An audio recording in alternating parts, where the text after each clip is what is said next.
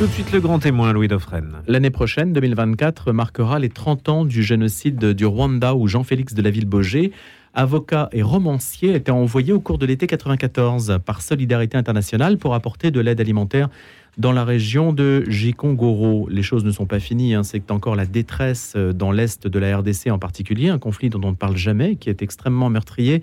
Et aujourd'hui, le pouvoir rwandais qui a largement repris la main sur la région, eh bien, exerce une pression aussi sur les populations avec des conséquences humanitaires terribles.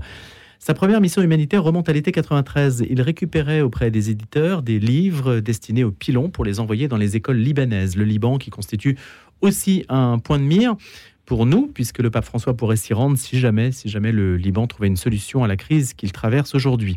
Et puis Jean-Félix de la Ville-Baugé a aussi une expérience à l'Est, en Tchétchénie avec Médecins sans frontières entre 2008 et 2017.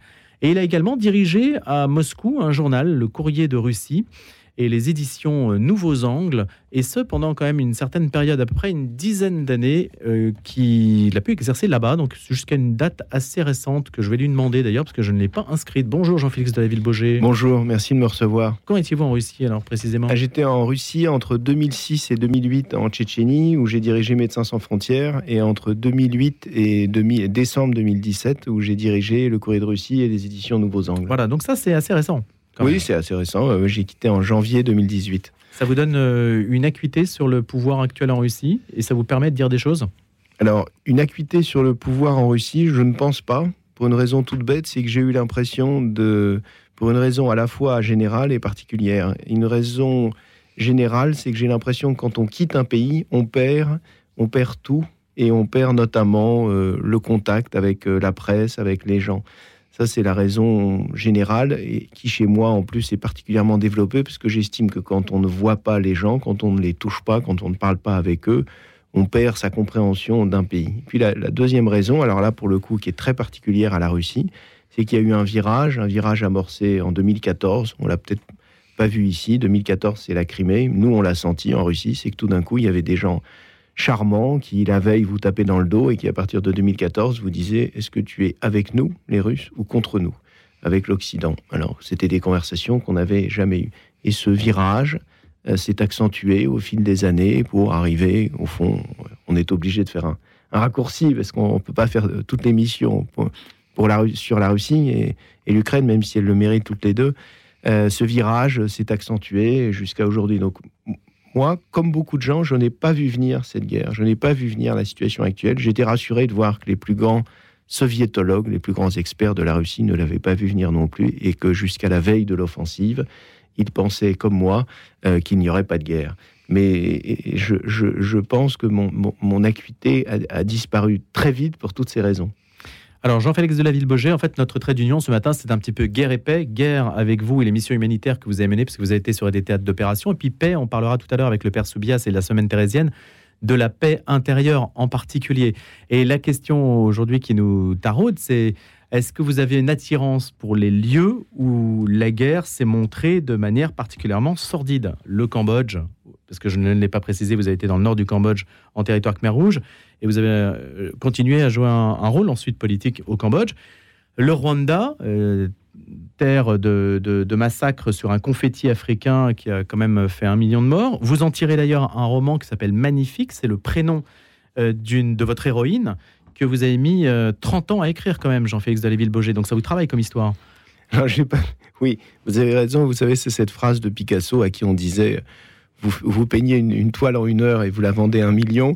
Et il disait euh, une heure et toute la vie. Donc euh, j'allais vous dire, c'est ce livre, c'est c'est 30 ans, mais c'est pas 30 ans. En fait, c'est 3 ans, mais, et toute la vie. Euh, ça m'a beaucoup travaillé. Je suis revenu au sujet du Rwanda entre quasiment chacun de mes romans, entre chacun de mes quatre premiers romans. Je suis revenu sur le sujet du Rwanda. Et puis, il y a quelques années, après mon dernier roman qui n'avait rien à voir, qui était consacré à Marilyn Monroe. Euh, je suis, je, la voix, la voix de Magnifique s'est imposée à moi et j'ai donc écrit ce, et j'ai donc écrit ce roman. Magnifique, c'est une euh, rescapée de l'enfer. Oui, c'est une rescapée de l'enfer. C'est une jeune fille qui, se, qui se retrouve ben, le 5 avril 1994 dans son village. Tout le monde va dans l'église et de façon assez mystérieuse. Et l'évêque leur dit d'aller dans l'église. Exactement. L'évêque leur dit d'aller dans l'église et il y a, à ce moment-là effectivement toute l'organisation du génocide qui est en place, et notamment le fait de rassembler euh, des, les, Tutsis dans des endroits clos. Euh, les, les Hutus qui ont euh, organisé ça savent que c'est beaucoup plus commode de massacrer des gens dans des stades ou dans des églises que dans la forêt. Et du coup, voilà, l'évêque, en lien avec les miliciens Unteramwe, dit à, la population de ce village de se réfugier dans l'église, que tout va bien se passer. Et puis cette, cette magnifique qui a 17 ans à l'époque par miracle, on ne sait pas très bien comment, survit. Voilà. Et c'est l'histoire de, c'est l'histoire de la façon dont elle survit pendant ces, trois mois, pendant tout le temps du génocide, 100 jours. Et puis ensuite, euh, la façon aussi dont un, dont un homme, un drôle de, un drôle de bonhomme tombe, tombe amoureux d'elle.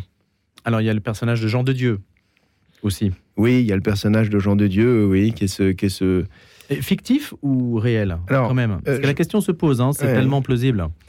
Alors, euh, tout est fictif. Vous, connaissez, vous, vous, connaissez comme moi cette phrase de, de Tolstoï, qui est le plus grand de, le plus grand de tous. Euh, rien de plus difficile que de raconter la vérité.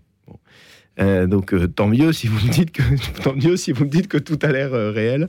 Mais non, il n'y a aucun personnage dont je me sois véritablement euh, inspiré. J'imagine avoir été imprégné de gens que j'ai rencontrés, de lectures que j'ai faites et, de, et surtout du reste de la vie, de tout ce qui me marque, de tout ce qui m'habite. Mais vous savez, moi j'ai une, une, méthode très simple pour écrire. Je, je me mets sur un canapé, je ferme les yeux et j'écoute ce qui se déverse en moi. Et quand se déverse des choses en moi, je prends mon ordinateur ou mon bloc-notes et je note. Et donc, euh, la voix de Jean de Dieu, la voix de Magnifique, toutes ces voix, euh, elles se sont déversées en moi, elles se sont imposées à moi. C'est un itinéraire de migration parce qu'elle arrive sur les bords du lac Clément. Oui. Et c'est aussi, c'est vrai que c'est aussi cet itinéraire-là, c'est-à-dire comment, quand on vient d'un petit village au Rwanda et qu'on se retrouve dans une jolie maison dans la banlieue de Genève, dans cette jolie banlieue de colonie, euh, une belle maison qui donne sur le lac, comment est-ce qu'on fait pour, euh, pour survivre, pour vivre et, et, et, probablement pour être heureuse. Voilà, c'est une, une, Oui, c'est vrai, je n'avais pas pensé. Mais l'idée, c'est le contraste entre euh, le. Je dis cela parce que c'est quand même une préoccupation aujourd'hui des populations européennes qui voient que de théâtres de guerre arrivent des populations qui ont été aussi extrêmement traumatisées. Hein. C'est son cas. Elle, elle a été traumatisée. Et c'est le cas aussi de quantité de personnes qui arrivent sur le sol européen qui ont été traumatisées soit par les guerres, soit par des maltraitances diverses.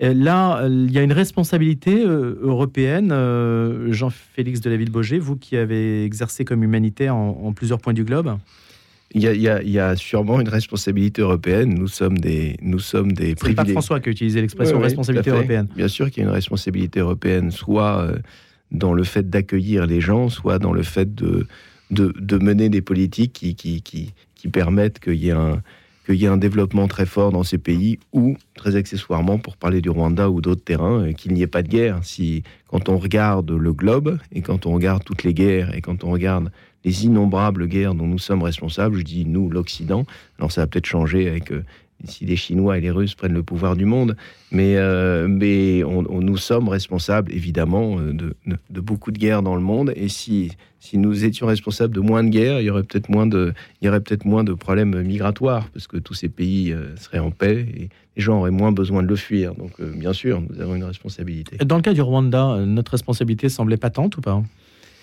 Dans le cas du Rwanda, alors c'est très très compliqué. On m'a beaucoup interrogé sur la question. Ce que j'ai tenté de, rendre dans le livre, et heureusement on a beaucoup de lettres de lecteurs qui me disent que c'est réussi, c'est de rendre la complexité de la situation. C'est assez facile de dire tout est de la faute de la France, euh, elle s'est trompée euh, du début jusqu'à la fin, c'est assez facile de dire le contraire.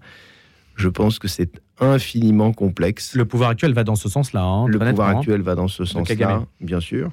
Euh, et, ce que j'ai tenté de rendre dans ce livre, c'est de montrer que le pouvoir, euh, le pouvoir actuel est loin d'être euh, de faute. Le pouvoir actuel, on le sait très bien, mène des guerres au Congo qui furent et qui sont follement meurtrières. le pouvoir Hutu a organisé un génocide. Quand on parle de la responsabilité de la France, euh, je, parlerai d'aveuglement. Et si je le dis, c'est que j'ai travaillé beaucoup pour Médecins sans frontières, qui était présent à l'époque et qui me disait, quand on va à l'Élysée en 94, on a l'impression de parler à des gens qui ne voient pas. Et j'étais très impressionné par mon expérience personnelle. Ce que conteste Hubert Védrine, par exemple. Hein. Il nous l'a dit plusieurs fois sur cette antenne. Bien sûr.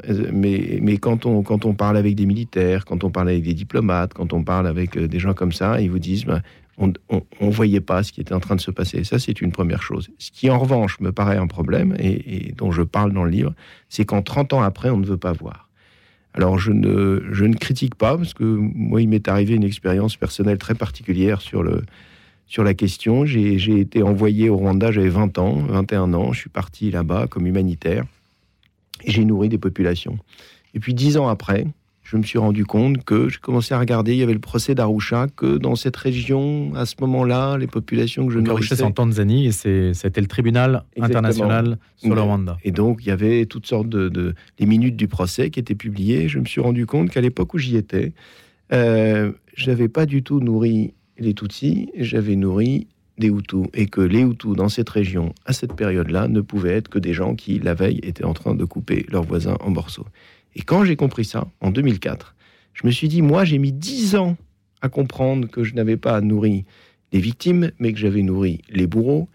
Et je me suis dit, mais pour un politique, pour un militaire, pour un diplomate, qui a été beaucoup plus actif que moi, il faut peut-être 10, 20, 30 ans pour se retourner sur soi-même, sur son passé, et se dire, j'ai peut-être mal agi, je n'ai peut-être pas vu. Et d'ailleurs, j'en parle beaucoup dans le livre, c'est peut-être pas mal agir, c'est simplement ne pas voir les conséquences de son acte au moment où j'en parle beaucoup, notamment en ce qui concerne les militaires. Non, les militaires français ne sont pas des génocidaires, etc. En revanche, qui n'est pas vu qu'à un moment donné, entraîner certaines personnes étaient entraîner des gens qui étaient en train de commettre un génocide, oui, je crois que c'est arrivé à beaucoup.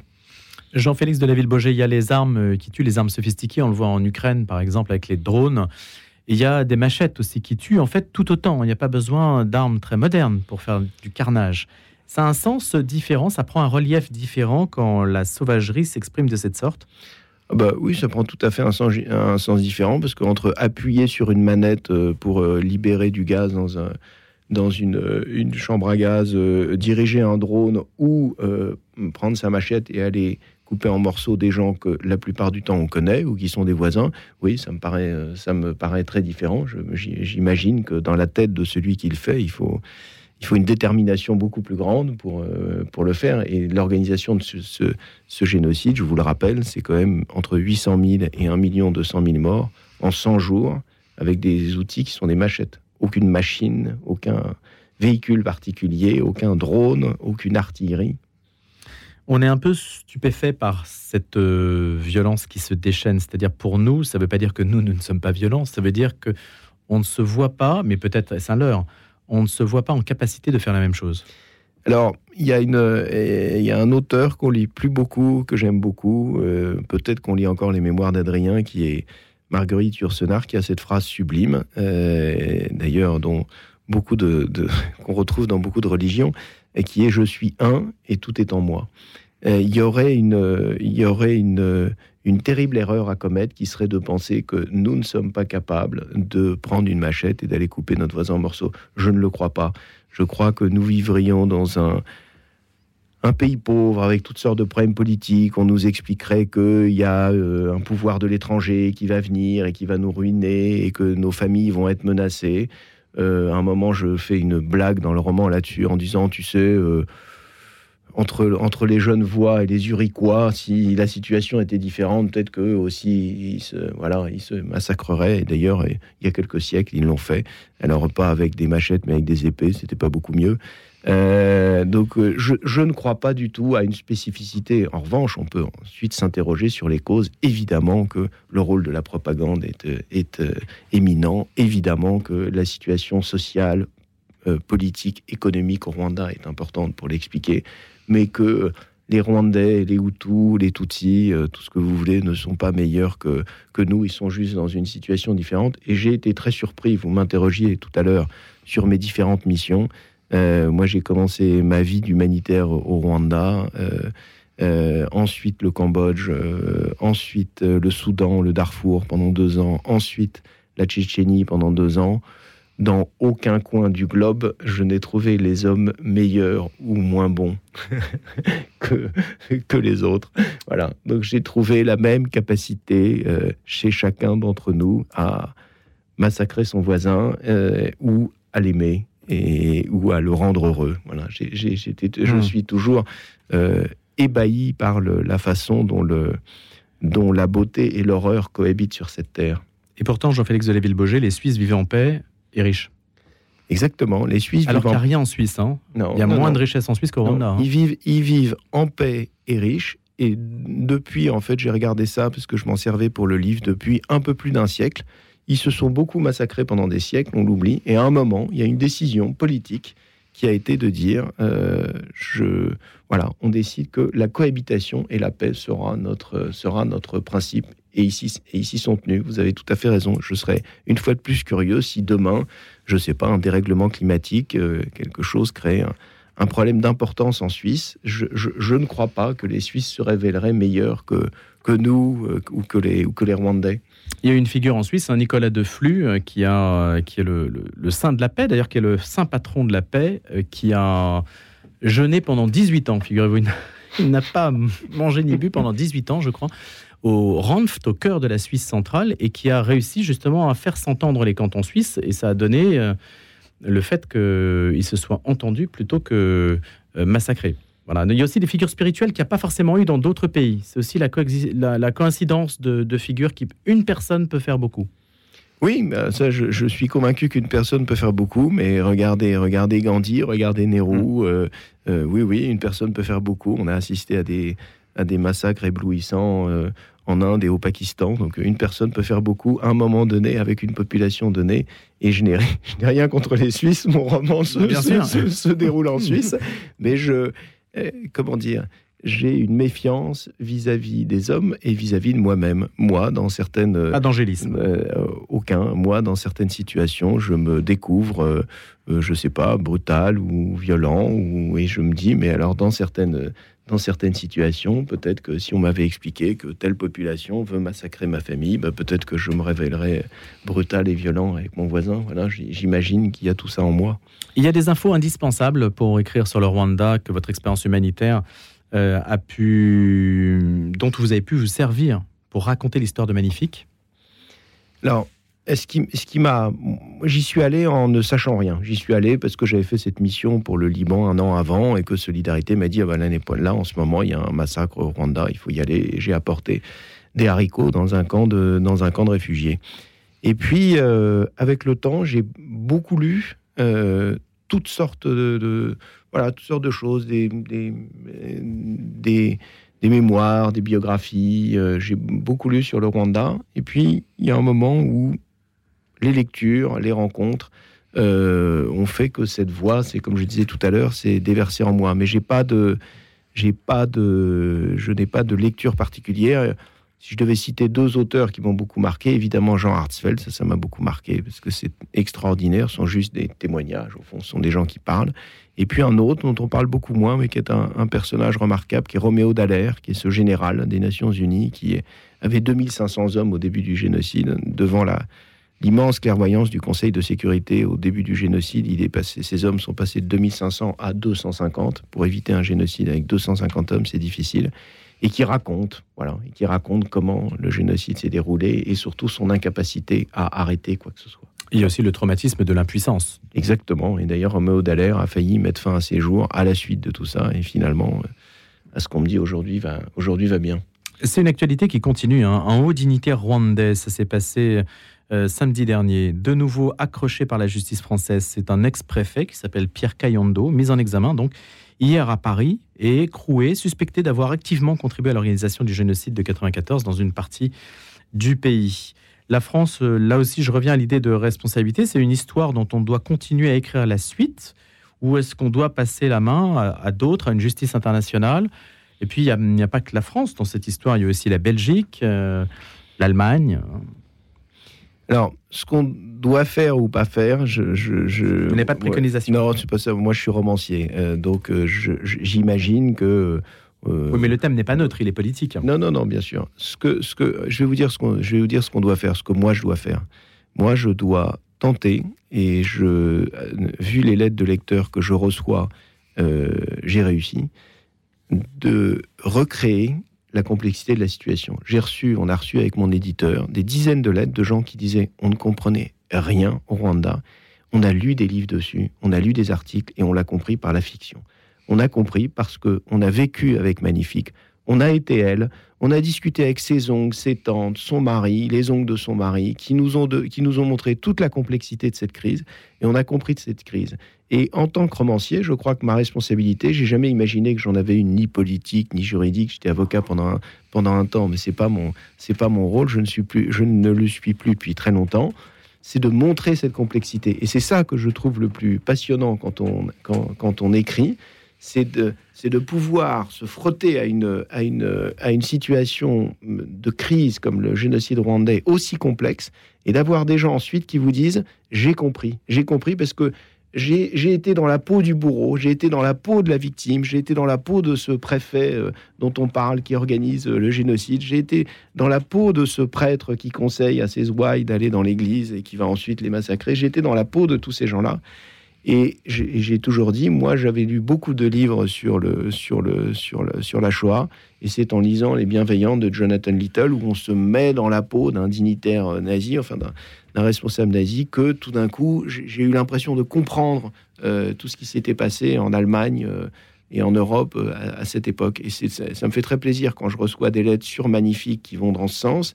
Et c'est et aussi à, mon éditeur qui est très attaché à ce point-là, qui dit Moi, je connaissais un peu la crise rwandaise, mais ce roman m'a permis de le comprendre. Vous êtes pénaliste J'étais pénaliste, oui, oui, tout à fait. Vous défendriez un génocidaire? Alors, c'est une question que c'est une question à laquelle il est facile pour moi de répondre. J'ai été avocat pendant cinq ans et un jour on m'a donné un cas euh, où je me suis rendu compte que j'étais pas assez avocat pour le défendre. Donc je l'ai défendu. En l'occurrence, il a été relaxé et je me suis dit voilà c'est pas pour moi. Il y a une foi euh, chez les avocats ou une ambition comme on voudra euh, qui est de prendre n'importe quel, n'importe quel cas parce que ça les intéresse, parce que ça sert leur ambition, etc. J'ai pas cette foi-là. Et j'estime qu'il y a des gens pour lesquels, euh, enfin, que je n'aurais pas la force de défendre ni la force ni le talent parce que je parce mais ça peut être contradictoire parce que on peut se dire si justement vous nous faites entrer dans la complexité le propre d'un avocat qui va défendre un présumé bourreau, c'est justement d'essayer de le disculper à travers la complexité de la situation. Exactement. Alors vous avez raison. À ce moment-là, c'est l'avocat. L'avocat doit prendre parti. Il doit dire à un procureur et à des juges cette personne en fait est plus est moins coupable que vous ne le pensez. Moi, j'ai cette chance dans un roman de pouvoir euh, dessiner le tableau. c'est une liberté. C'est une immense liberté de pouvoir faire parler le bourreau, de pouvoir faire parler la victime, de pouvoir faire, de pouvoir faire parler tout le monde. Jean-Félix de la Ville-Baugé, merci. Romancier, avocat, magnifique. Votre dernier roman aux éditions Télémac, Humanitaire. Aussi une prochaine mission, un jour? Euh, bah Oui, j'étais en Irak en avril-mai dernier et on me propose de euh, d'y retourner bientôt. Donc, euh, pourquoi pas? Pourquoi pas Merci. Merci.